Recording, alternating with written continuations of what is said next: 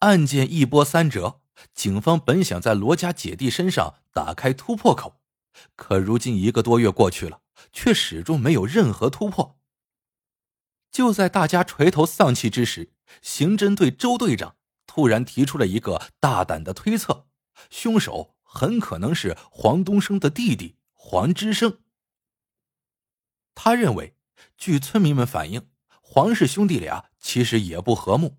案发后的第二天一大早，黄之生就出门去了岳父家里，说是去帮忙插秧。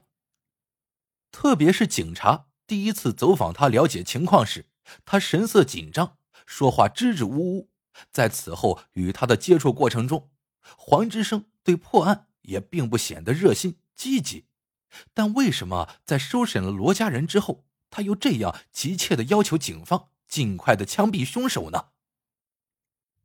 对于周队长的分析，有人赞同，但没有实际证据，最终一致认为罗家兄弟的嫌疑最大，还是以这条线为主。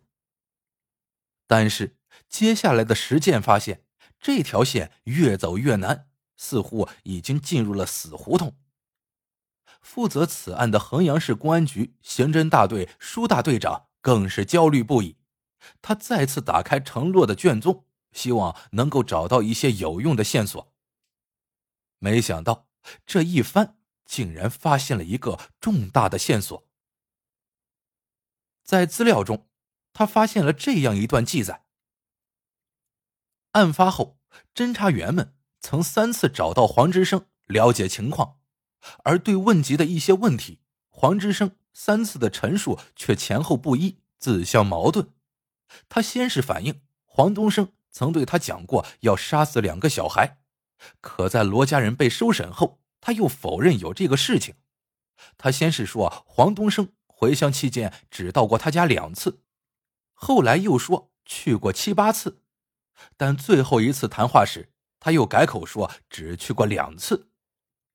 还有一些情节，他明明知道，其他村民在接受调查时也都予以证实，可是他却回避隐瞒。黄之生到底想干什么？他为什么这么急呢？这里到底又有什么隐情呢？恰在此时，痕迹技术员汪曙光也有了重大的突破。他通过对现场提取的锄头仔细观察，得出结论：现场这把锄头的主人是个左撇子。查黄之生，查锄头。经查，第一。黄之生在村里非常残暴，经常打人，连他哥嫂都打过，并且还坐过一年牢。第二，案发后他说他被岳父家喊去帮忙插秧，纯属子虚乌有。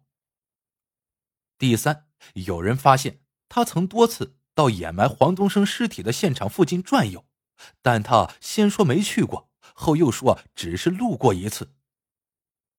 第四。自哥哥黄东升回家以来，常去他家，兄弟俩接触频繁，还经常秘密交谈。第五，他是左撇子。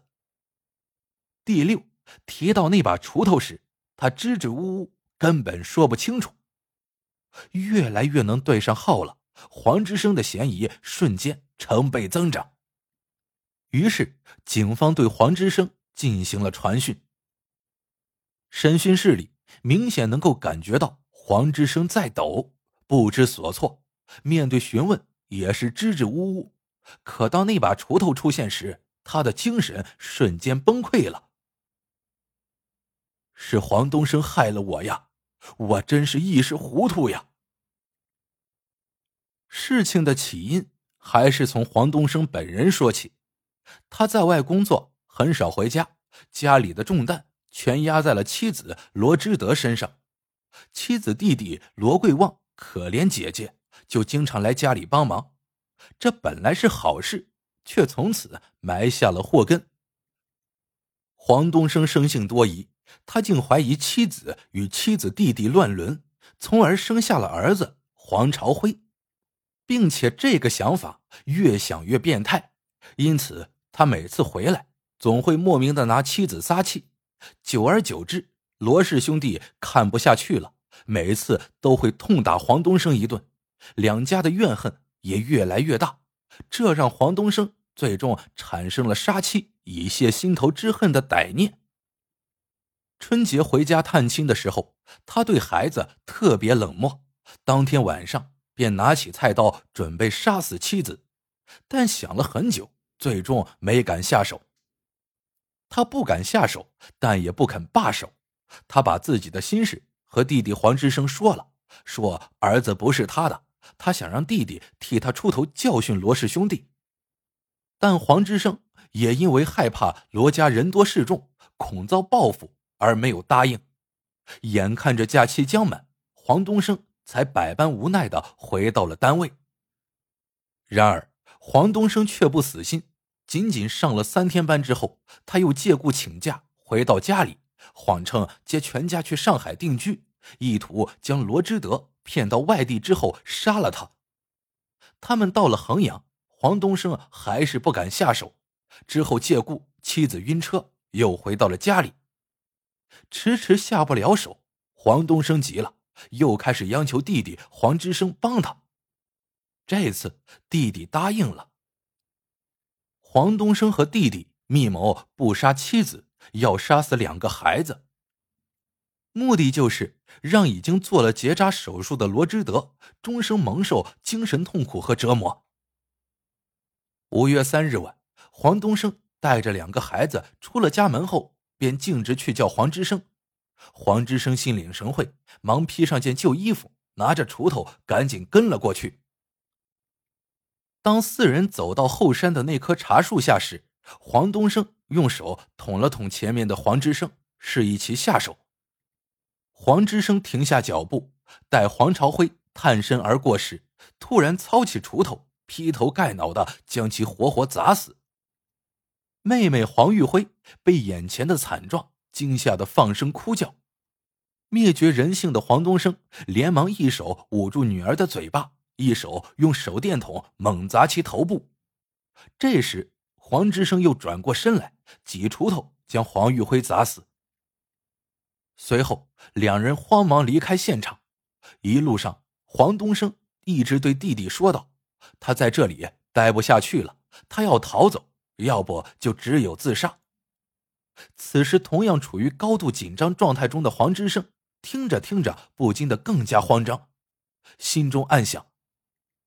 黄东升自杀了，倒还好办；但如果他逃跑的话，一旦被抓住，自己这个帮凶不也就在劫难逃了吗？于是，黄之生又悄悄的举起了锄头，照准黄东升的头部连连砸下去，直到确信他已命断气绝。接着，黄之生又将其身上的手表、现金等物悉数搜走，积极的挖坑埋好尸体。然后将锄头、衣物扔在杂草丛中，仓皇的逃回家去。案件随着枪毙黄之生的一声枪响而最终结案。